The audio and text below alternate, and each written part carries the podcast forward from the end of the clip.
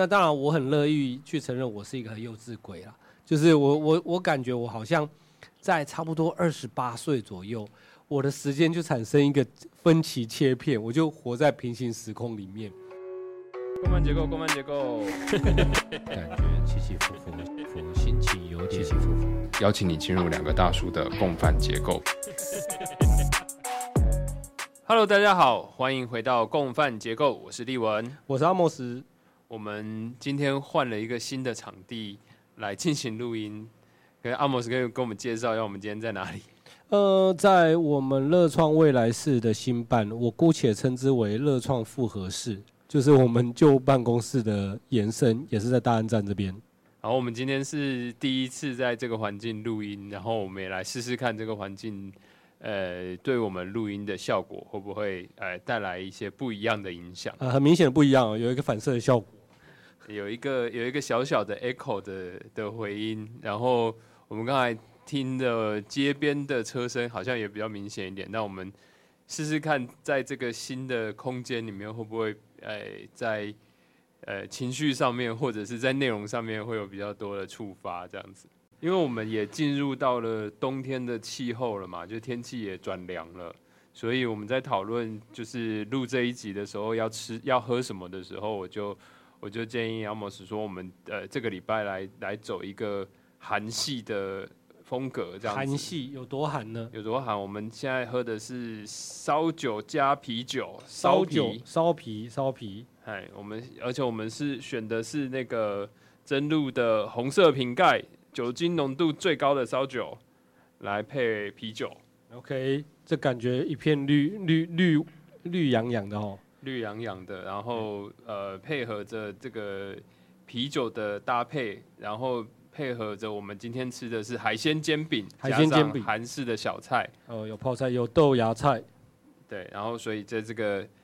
刚入冬季的气温之中，我们来试试看这个韩国的喝喝酒吃小菜的气氛，这对了，样子。好好，我们先吃一下，先吃一下。OK，好，那我们今天聊些什么呢？我们一开始在讨论到的时候，我其实有一点宕机，因为我听到这个题目的时候，我觉得这个题目有点危险。今天要讨论的题目是身体，你的身体，呃，可能也是你的身体，我们的身体。对，所以我们今天要讨论的是一个平常比较少人会关心，可能也比较少人有兴趣的，就是中年大叔的身体的这个题目。中年大叔的身体，有谁会关心中年大叔的身体呢？嗯，可能只有中年大叔自己才会关心中年大叔的身体吧。中年大叔自己不一定都关心。嗯，因为中年大叔的身体这个题目讲起来，就呃，从我自己的角度，我就觉得这个题目讲起来一点都不 sexy，而且好像有点味道的感觉。哦，嘉玲味。嗯，那也不一定啊。嗯 OK，所以你呃，当初我们想到这个身体哦，有没有一些画面是体态相关的呢？还是一个臭皮男相关相关的呢？还是想到九相图？我觉得我我反而是听到这个题目的当下，我我不知道要聊什么。或许也或许某种程度上面也代表了，就是其实我并没有那么关心我的身体。所以当我们讲到就是说、哦我们来聊聊看中年大叔的身体的时候，我的反应是嗯，要聊什么？对，嗯所以我我其实第一时间是是没有特别特别想到，就是说啊，中年大叔的身体这个这个题目，我我们可以可以怎么样去聊？因为好像我们往下聊的时候，很多东西都会跟病症或者是病状有一点关系就。开始歪掉或者是失能的状况。哎，对，就是呃，可能会有什么肾的问题啊，可能会有肝的问题啊，然后可能会有心脏的问题啊，或者是呃肥胖，然后或者是什么高血压啊、糖尿病啊，就是这些这些东西，就好像谈到中年大叔的身体，好像就会就会讲到这些，特别是有一些老化的病症就会开始出现。我想这个话题的确很不讨喜哦，但是我们通常啊，我们在看到那个呃电视广告或网络广告上面，好像勉勉强强哦，跟那个男人的身体，尤其是中年男子的身体会擦边球的，很有可哎，能。对，为为什么呢？为什么呢？比如说，比如说那些呃什么玛卡啊，或者是任何是有锌的、有含锌的加锌、维他命加锌、对，然后我显金、显金、显定活力牙补，啊，对对对，类似像这这些这些的东西，它其实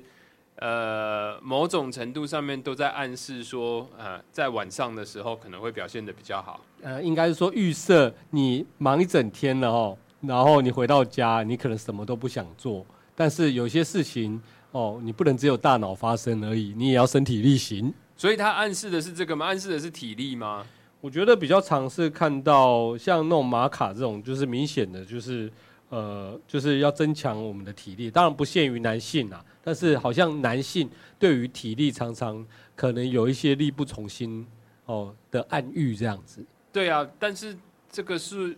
这个是身体嘛？就是我我我那时候听到题目的时候，我也会有一个疑惑，就是让我们讨论病症，或我们讨论肥胖，或我们讨论呃年纪大了老化这些事情，跟中年男人的身体是有关的吗？我觉得这个是一个很有趣的问题，即便它一开始听起来我们会有一些画面感，但是我自己会觉得说，当我们面临到中年，很容易去思考到心境的变化，但是其实我们有时候，我们可能通篇谈了大半年之后，我们现在来想想，呃，这个男人的身体啊，最少最少人关注的。这个到底是怎么回事？我们从什么时候开始关注自己的身体？也许是青春期。你从什么时候开始认识自己的身体，或者是你是说照镜子看一下哪里长毛那种吗？呃，也可以啊，或者是说，或者是说什么时候，呃啊，好，如果是用西方的说法的话，就是他们在强调身身心灵的时候，健康的时候，会去讲说 my body is a temple 嘛，啊，好，你吃什么，就是你这个 temple 里面会有什么样的能量，然后会会带来什么样，要你有没有运动，所以你的 temple 就会会不会强健这样子。对，那你有你有这样子去意识过自己的身体跟健康的关系吗？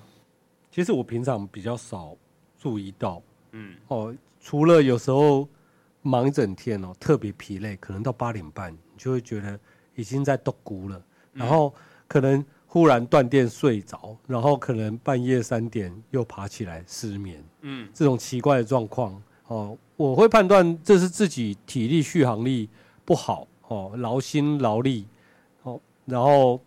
觉得很想要放空，但就是所以有时候会觉得你的续航力不好，或者是 工作上面的续航力，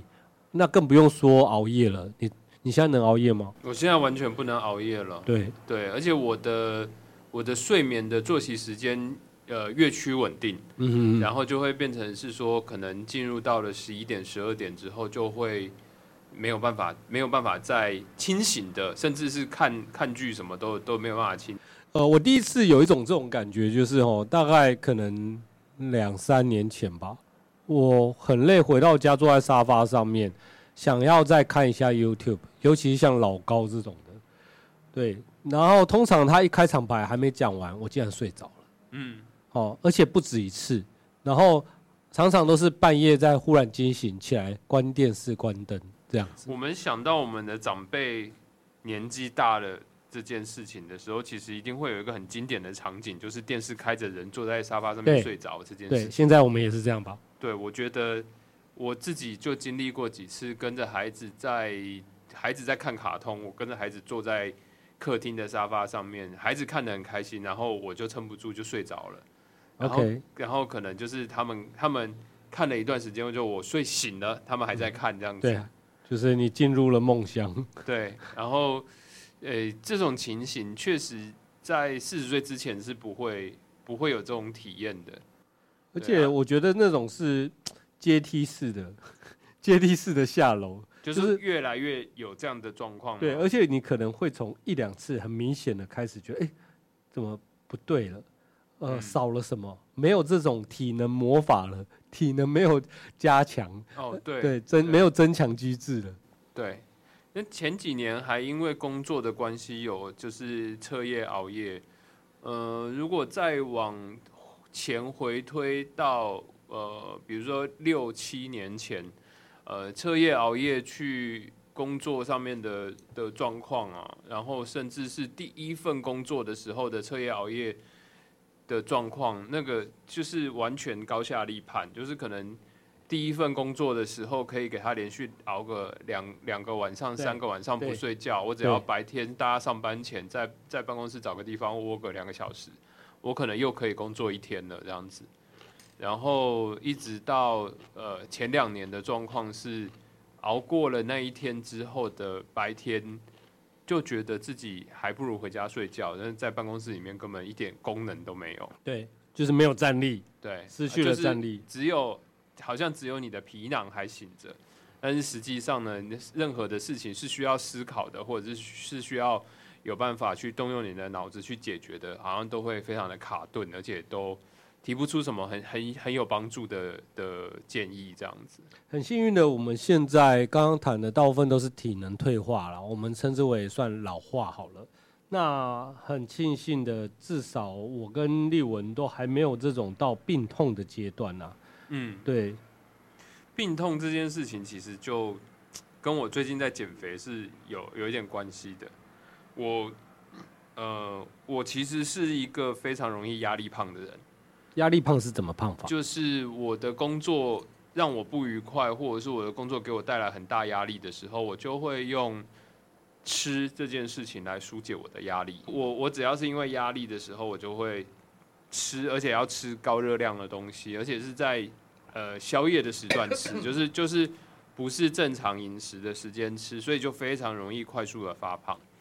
然后我在这个新工作要入职之前去做了健康检查，健康检查完了之后，医医院就是当天就给我打电话，告诉我说：“哎，你要回来加一颗回诊一下，因为你今天验出来的这个指数，你有极高的几率，他当时跟我说的是超过百分之二十的几率，你即将是慢性病的患者。”嗯，对。然后当时我听到了这个资讯之后，我就非常的紧张。我紧张的反而不是我自己会不舒服，我很紧张的是说，我如果真的是一个慢性病的患者，我大概从四十几岁开始，四十五五六岁开始有这个慢性病的话，我未来可能会是我家人很大的负累。OK，所以从那个时候开始，我就开始决心，我到年底之前，我一定要把我的身体瘦回到一个至少可以维持健康的状态。所以是主要是一些脂肪的指数吧。呃，高血压，哦，然后确实血脂，然后有有一些有一些指标都都比较高这样子。嗯，然后我我现在血压，呃，我从九月开始到现在，我差不多已经瘦了十一二公斤了。恭喜你。对，然后我的血压也现在也回到正常了。嗯嗯对，就是现在其实是比正常值略高一点，啊，但是呃，大部分的时候是可以回到正常值的。我想很多人都呃很希望说自己在意识到的时候，就马上可以借由自律或者是一些饮食作息的调整，让自己回到比较健康的状况。我觉得还是有难度啦，就是毕竟上了年纪之后，很多东西不太一样了。像这一段时间的减肥，就是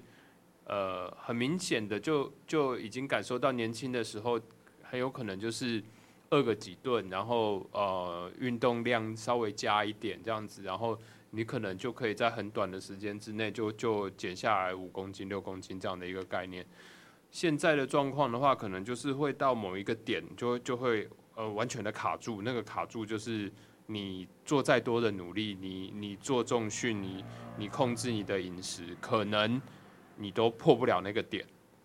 然后你可能就是要要维持这样的状态到一定的程度，它才会慢慢慢慢的减下来，这样子。OK，所以刚刚其实呃很庆幸我们还没有病痛，还拉得回来啦。像有一些病痛，像射护腺肥大啦、尿道结石，嗯嗯，对，立文你有吗？嗯，目前是没有啦。对，很庆幸对啊，我也还没有。但我有一个比较大的问题，就是我不太憋得住尿。OK，所以呃，以前我的同事他们都很习惯，就是我会开开会开到一半，我就自己跑出去上厕所。OK，对，所以有一些有一些重要的签约会议或提案会议，对那那种我就尽量避免这样的情况发生、啊带着，尿袋。对，但是呃，像我在前公司的时候，其实我同事已经非常习惯，就是我开会开到一半人消失这样子。哦，去哎去厕所这样子。对对对对对，OK，我自己是呃，可能用眼比较过度了，现在可能比同年纪的朋友有比较严重的老花，所以呃，不管是跟人家换名片，或者是看手机，那年轻的同事都会提醒我说，呃呃，阿梦斯，你这样看得到吗？我说我这样才看得到。嗯，对我觉得老花这件事情很有趣，哎，就是我们大家都知道，大概过四十几岁之后，呃，某一天你就会发现你自己对老花了，那是某一天哦。真真的是某一 天，就是它它可能是慢慢形成的，但是你自己的发现可能就是在某一次，比如说你先先看了一个远处的东西，或者是你先看着手机，突然要转换成为另外一个字比较小或字比较大的东西的时候，你突然没有办法对焦的时候，你就会意识到，就说啊，轮到我了，这样。对，就像盗贼般袭来这样子。对但但是其实我有一次是吓到，真的是换名片的时候，哦，年轻的女业务跟我换名片，结果我手我已经拿了超过超过三十公分远这样子。然后还是看不到她的名字吗？没有没有，要拉拉的比较远才看得到。然后那个哦女生说：“哎、呃，就是你有老花哦，这样子。” 我说：“呃，很遗憾的是的，对。”所以这那那你会觉得你会觉得这一个情境 对你来说很尴尬的原因点，是因为它显露出了你的什么吗？显露出了你的劣势吗？或者显露出了老了吗？基本上是年纪，因为其实呃，我因为求学跟工作的关系啊，我跟呃异性的距离一直都比较近，就是我都待在女生的环境比较多的环境里面哦。那我想丽文也是。那我自己呃平常会觉得，诶，开始有学妹了，她可能是小我两岁，然后开始进到职场了，她可能小我呃三四岁，然后后来在跑线的时候，开始会有人叫你大哥，你会有觉得有点嗯，我是人家的大哥了。哎，发现转头一发现大家都八年级了。嗯，对，那现阶段呢，我公司的员工呢，动不动我们家设计部的设计部的组长呢，他小我十八岁。对，你可以生一个他，对我可以生一个他了，那我还在亏他这样子。嗯，对，所以我我就会觉得说，当有些话题谈到那个距离有点遥远的时候，我会觉得有时候会无地自容这样子。就突然那个年纪这件事情变成了是一个背景资讯的时候，对。然后就会觉得说啊，我原来其实应该是跟他们在同一个年龄段里面可以自由的交流的是的这件事情就被剥夺掉了。不会啦，就是尽量是继续混在里面，但是真的谈到老花，谈到特定的议题，哦，就是比如说，呃，你哪一年出生呢、比如说，哦，我是九二一那年出生的呢，嗯，然后我就会沉默或者去厕所这样子，对，然后就会听到他们远处说，阿莫斯，阿莫斯那时候应该在念大一吧，这样子，除了年纪的意识这件事情啊，呃，我们的身体有一些程度也影响了我们思考事情的方法。嗯哼哼，呃，比如说个性比较冲，或者是说想到什么就直接说，他可能跟就是年轻的时候精力旺盛，或者是哎随时都能够准备好去面对各式各样的挑战，然后随时都有精力去处理更困难的任务，是有绝对的关联性的。反而有的时候是因为我们现在到了某一个时间点或某一个时间段，我的力气会突然的用尽，或者说我的我的精力会不那么的旺盛，所以我们好像更能够接受一些我们觉得不如意的事情了。嗯，我觉得是有一种习惯性的思前想后，或者说换呃三百六十度的去思考，或者是同理，或者是你有一些过去的经验可以参照，你就会你会有一些 second thought，嗯然后想一下，然后你就觉得啊这不需要反应，这没关系，或者说这老子担得起，嗯没关系，那让子弹飞等等的，这样子的一个自我的一个 comment 会会出现在我的眼前，这样子。嗯，那阿莫斯，你平常有在固定做运动吗？很遗憾的没有，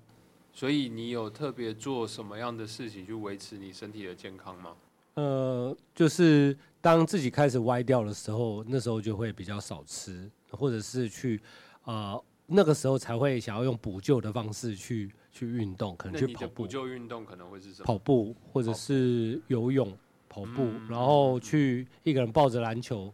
哦去投篮，然后让现自己现在还有动力可以去打篮球吗？呃，我在一年前左右还有呃脸书上面还有这样的照片。OK，那时候是陪着小孩子去投，那有嗯时候天气不好，那当然这件事情就会比较被受限这样子。嗯，对，还是想，我觉得这个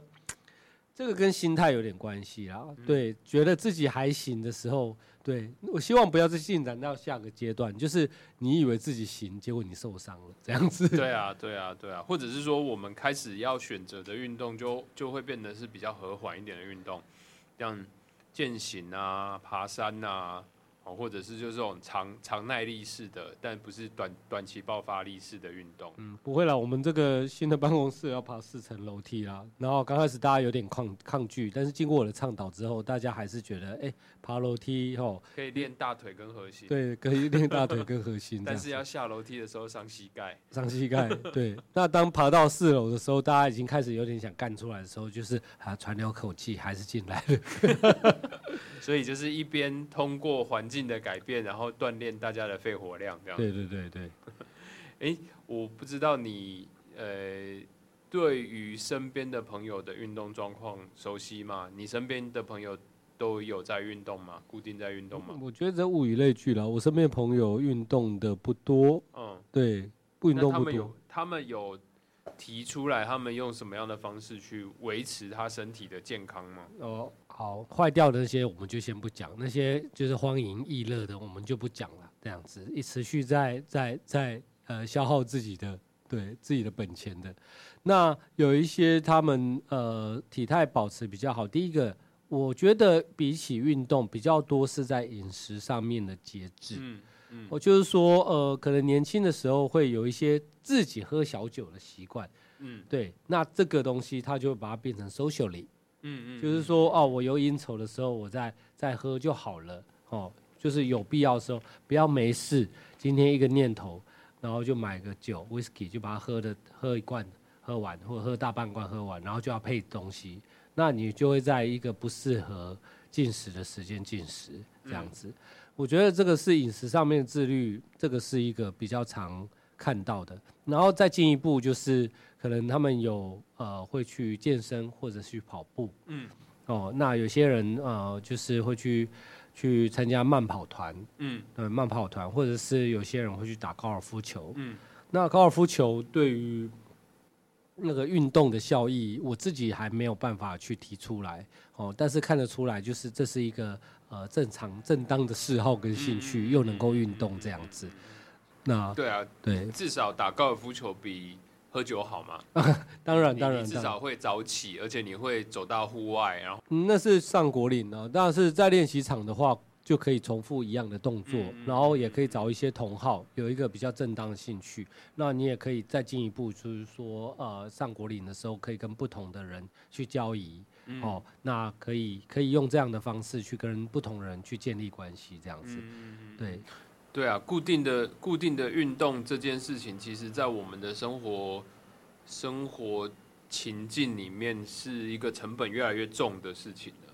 就是在比如说在每天上上班下班之余，你还可以拨空找出时间来去去运动这件事情，其实是越来越难的，就成本会越来越高的。嗯，其实是生活的规律作息啊。那对我来说，目前这件事情曾经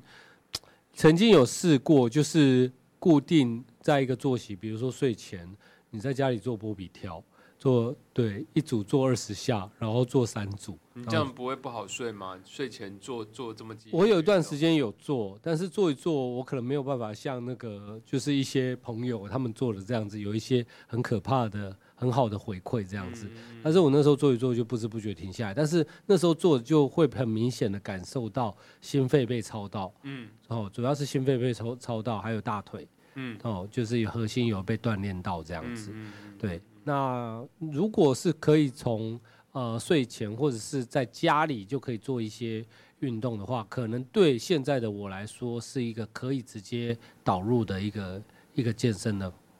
哦的一个一个方式。嗯，其实之前疫情的时候，就是大家都被迫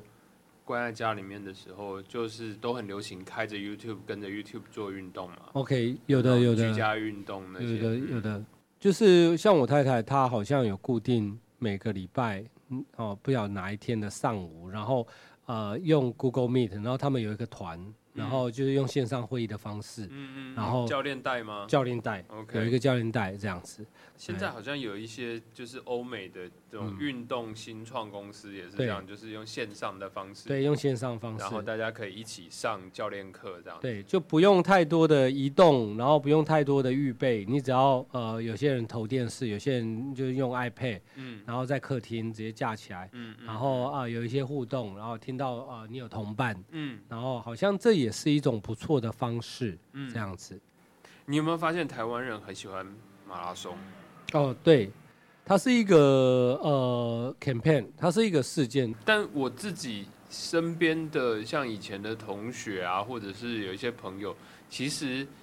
你就会看到，就是他们对于跑马拉松这件事情是，就是我觉得那个东西是一个蛮大的兴趣，就是他们会他们会主动的去去安排这件事情，甚至有些人就是已经要专门请教练帮他们调整状态啊，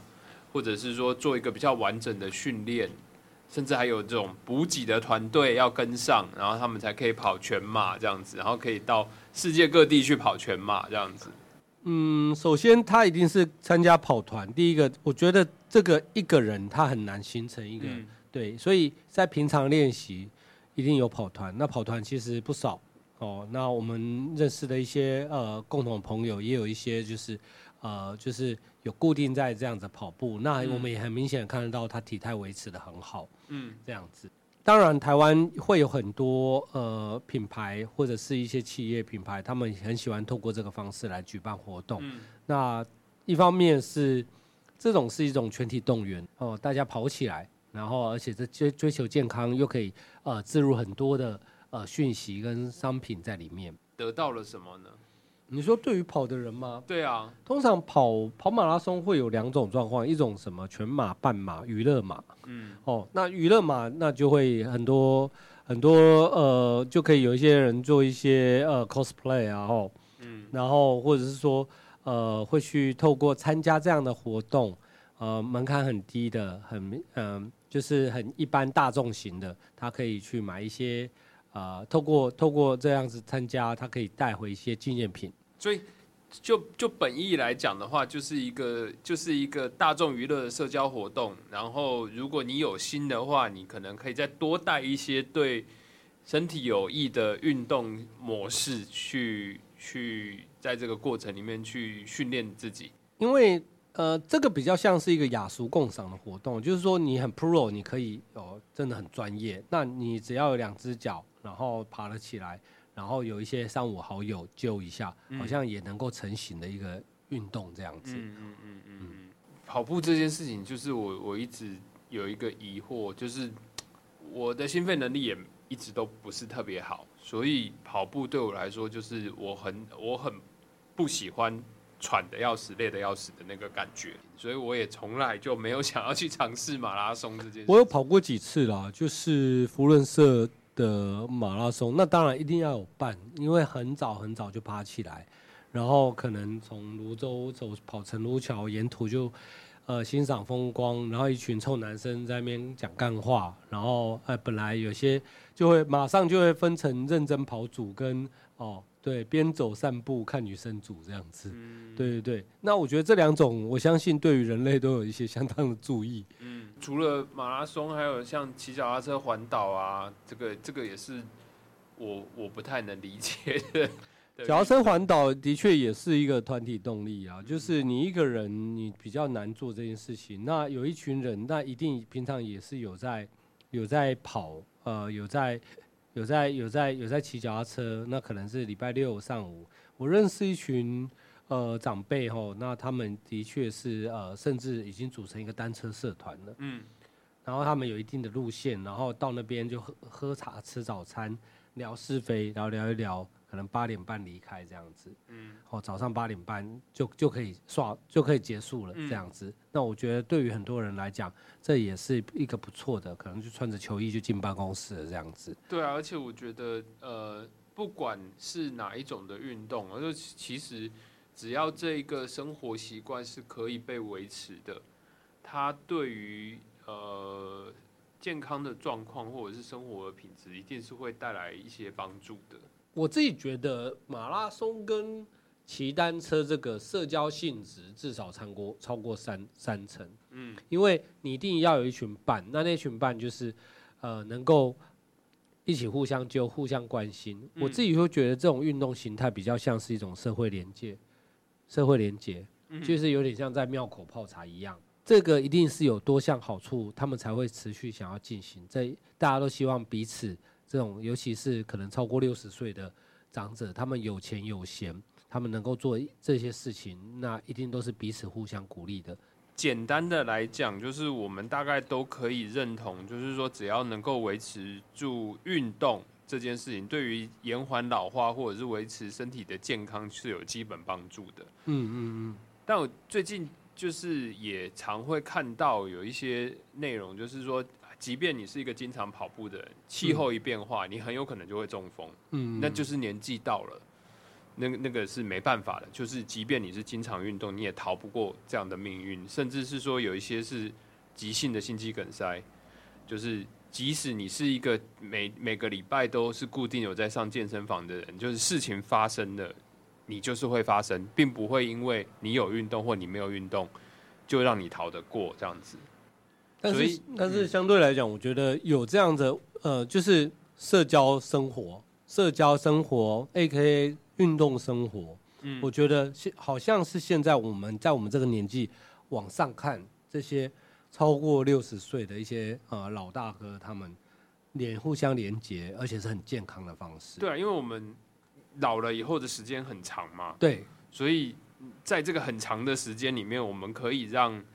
自己的手脚健全，或者是说让我们自己的行动自主，这件事情其实很重要嘛。那运动其实就是维持这件事情的最最基本功能。然后运动的同时又有社交的时候，说明就是你以后要找朋友去干嘛，至少就是你这一群跟你一起运动的朋友，你知道他们是手脚健康的嘛？对对对对对，对，所以它它其实就构成了一个一个老年的防护网这样的概念。就是关系网。对哦，就是关系关系网。然后我自己真的会觉得比较容易产生病痛，嗯，有哦的人，通常真的是独居或者是没有这一层社交关系的人。呃，我们常常有的时候会说，身体的病痛会带来心理的疾病，是但是某些时候其实反过来也是同理可证的，是，就是因为你把你自己放在长期忧郁的状况，所以你的身体也会开始发生病痛。嗯嗯嗯，所以它其实有一点点像是一个循环的概念，就是呃，你把你自己维持在一个运动的状况，可能你的多巴胺、你的各项的身体的状况，至少你早上起来的时候，你不会觉得全身疲累，或者说你早上起来的时候不会觉得呃这里那里有问题，对，那可能你在情绪上或心理上就不会被带领往那个不愉快或者是生理疾病的方向。我觉得我真的觉得人的身体状态跟心态很很有关系。嗯我自己很有感觉是，我自认为，因为我跟年轻人在一起，这是因也是果啦。就是我心态真的很年轻，就是我我被年轻人说我很年轻，嗯而且常说很多次。嗯那当然，我很乐意去承认我是一个很幼稚鬼啦。就是我我我感觉我好像在差不多二十八岁左右，我的时间就产生一个分歧切片，我就活在平行时空里面，然后我就会觉得说，我的行为思考模式，然后是一个二十八岁的人，然后我所以我就会觉得我跟二十八岁的人是同类这样，就像网络上会会讲说，猫会把你当成同类一样，当你出门就代表你去狩猎了这样子。嗯对，那我觉得这种心态会影响你的思维模式。嗯然后，呃，当有些人离癌，或者是呃身体有一些比较重大的病痛，当他的心态比较健康的时候，好像比较能够跟病痛共处。有一些慢性病或有一些就是比较重大的疾病，其实它的治疗过程，或者是说他你你你其实是没有办法完全治愈他的，他会一他会持续的跟着你，但是你可以选择消极的去面对他，或者你可以选择乐观的去面对他。是，那你选择乐观地去面对他的这些人，就可以把就是跟他共存的这一段生活的品质活得一样很愉快。嗯那但是选择悲观消极的去面对他的人，可能就会被那个漩涡给逐步的带下去，就是可能、呃因为身体的病痛又带来心灵上面的不愉快，然后又反而加剧了身体其他的病痛的问题。因为我们身边，我自己身边也有一些呃长辈啊，哦，他现在是很可能刚好离癌，但是他又他正在努力、哦，我们这种在旁边的人都不知道怎么关心他，只能希望说他心态可以正面一点，哦，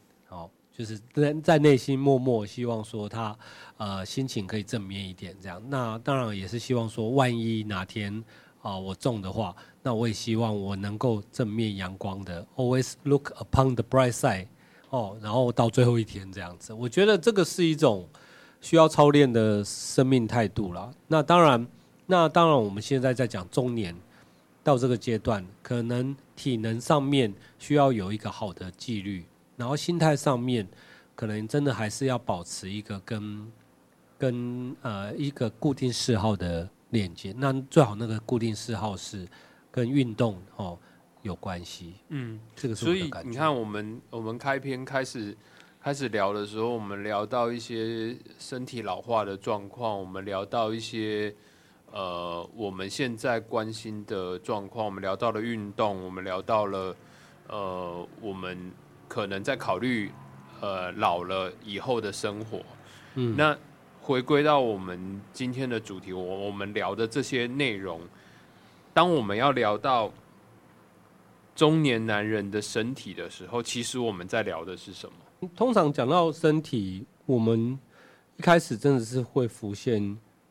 机能性的问题，就是功能，它的功能是不是能够 work？那更具体来讲，就是你能不能打篮球了，你能不能一夜二次以上？了，你能不能熬夜了，哦，等等，这这些所以这些议题，还是回到对于生命和生活的掌握这件事情上面嘛？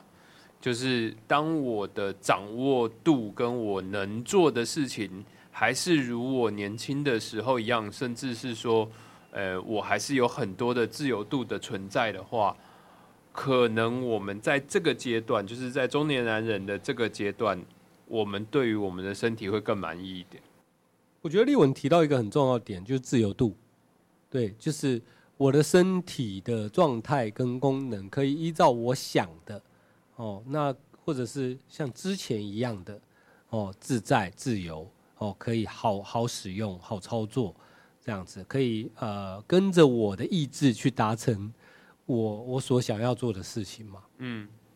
讲白一点，就是不会力不从心。从我的角度，呃，因为我减肥这一段时间，我呃开始规律的回到健身房，然后做重训，就就做运动这样子。我我开始可以体会得到，就是健身社团里面这些健身的时候就要对自己拍影片或者是拍照片的这些人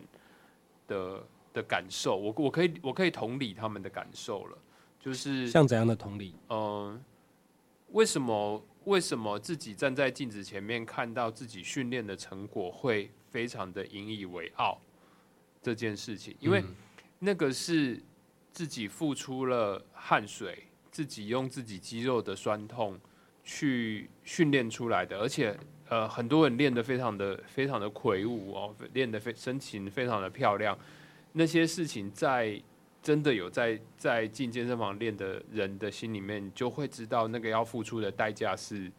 是多么的大，就是他要勉强自己在那个早上起来就已经不舒服的状况，还要继续走进健身房继续去锻炼，所以他其实。在镜子前面展示，就是在他的 FB 社群上面展示的，其实就是他的成就，其实也就是自由自由度这件事情。对，如果当然，我相信也有其他的动机啦。如果只是要去贴贴脸书的话，哦，对对，有有一些是可能就是要展示自己的身材多么多么的好啦。好啦那你既然你都练得那么那么壮了，那么完美了，那当然拿来秀一下，当然无可厚非啦。是。对，那我那我觉得其实这件事情就回到呃，我们开篇讲中年男人，我们我们其实如果我们不不设一个假设前提在前面，或者说我们不给一个名字，当我们讲到中年男人的身体的时候，其实大家都不会有一个太太阳光或太太漂亮的形象。但是我们今天聊了这么多，聊下来以后，我觉得有一个很重要的重点，就是我们可能如同中年危机一样，就是我们的身体也是在一个时间的转捩点上面。那呃，确实我们如同生命与死亡一样，我们在在生活上面，我们会有机会谈运动，我们会有机会谈健康，但是我们不太有机会谈身体。对，这是一个很少被触碰的议题。对，所以其实也蛮难，也蛮难聊的啦。我们今天也也也离题到蛮多不同的地方上面，但是我觉得其实，呃，不管我们跨出去跨到的是健康，跨到的是社交陪伴，还是跨到的是呃病痛，其实对于中年的身体来说，我们现在要去应对的，就是一个从成长茁壮转换到呃维持住自己曾经拥有的这一切。那这个维持的本体，其实是要通过通过付出才有办法换得到的。我自己再补充一下，其实最后其实比较像是一种心态的维持，因为维持体态，让自己的功能，因为你绝对不可能回到二十几岁的体态，对绝对不可能。对，哦，即便你的呃，就是你你你你一样又回到肌肉，一样又很瘦，但是你的身体机能一定不可能像二十几岁这样。对所以啊所以我反而觉得这是一种心态建立。我觉得中年人可以有中年人的健康的样态，嗯然后告诉自己自己怎么维持在跟接受这个中年的样态。嗯那那个中年人还是可以重新定义的。我觉得我怎样最 neat，我觉得我怎样最 fit。那我觉得这样子是四十五岁的我，这样是五十岁的我。我觉得这个可以是在心态上面去定义，你可以采取，而不是说哦，I'm getting older，哦，就是我觉得那种心态是不一样的。你永远不可能回到三十岁、二十五岁啊。嗯，所以我觉得这个是我自己的。忽然我们再聊一聊之后，我觉得这个反而是你可以去定义什么叫做四十五岁的你的身体的样子。嗯，对，所以其实，呃，我也想要分享一个我我就是也是这两天看到，就是那个呃巴拉圭的足球运动选手那个苏亚雷斯，就是苏亚雷斯，因为他最近刚发布就是要加入迈阿密嘛，要要准备要跟梅西一起一起退退休这样子。嗯，那他的年纪其实跟跟我们年纪差不多，还他甚至比我们更小一点，他一九八七年的。哦，然后，呃，他他在加盟的时候，就是他他现在是离开巴西职业联盟的球队。然后他最后一场比赛的时候，他有说，他他这一季比赛的时候，他上场，他每一场比赛上场的时候，他至少要吞三颗止痛药，哦才有办法帮助他维持踢完一场比赛。但是他今年其实以他的年纪，在巴西的联赛里面，他的表现是非常耀眼的，就是就是完全看起来就不像是一个马上要退休的人。我们在健康或者我们在身体这些事情上面呢、我们的努力其实或许就像是呃，他会逼迫自己吞下三颗止痛药这件事情一样，就是呃，除了追求辉煌，还要追求快乐嘛。嗯哼，就是呃生涯成就的辉煌，跟可以跟老朋友一起退休，一起写下终点的快乐，这些事情或许正好就是我们在讨论中年男人想要什么，或是中年男人的身体，我们想要隐含或是想要沟通的一个重点，这样子。我觉得今天谈到身体这个议题哦，虽然很少提被提及到，但是我觉得却是离我们很近的哦。我们天天洗澡哦，穿衣服，甚至呃跟异性互动，我们都会使用到的身体，当然包含大脑也是身体一部分。当然我们就不再离题了，只是呃，我觉得我们关切到体态、机能，还有好的习惯，以及跟社会性的连接。那我觉得我们也在追求一个更健康的呃中年的生活哦，而不是看着哦后照镜说，哎，我过去二十五岁是什么样子，我不可能回到那个时候，而是我们重新定义它这样子。OK，那你觉得我们今天聊的这些跟呃海鲜煎饼还有烧皮搭配起来是合适的吗？我觉得非常合适，但是有一点认知不和谐，因为讲到健康，又开始在这种不合理的时间我，们我们是在进行一个谈话性的治疗，所以谈话性的治疗在这个，谈话性的治疗过程里面，我们需要补充热量，所以补充热量。需要摄取足够的水，我也希望李文多吃几块海鲜煎饼，我就觉得海鲜煎饼蛮好吃的。对，好，那我们今天就先到这边告一个段落，谢谢大家嗯，的收听，我们下次见。我们下次见喽。好，拜拜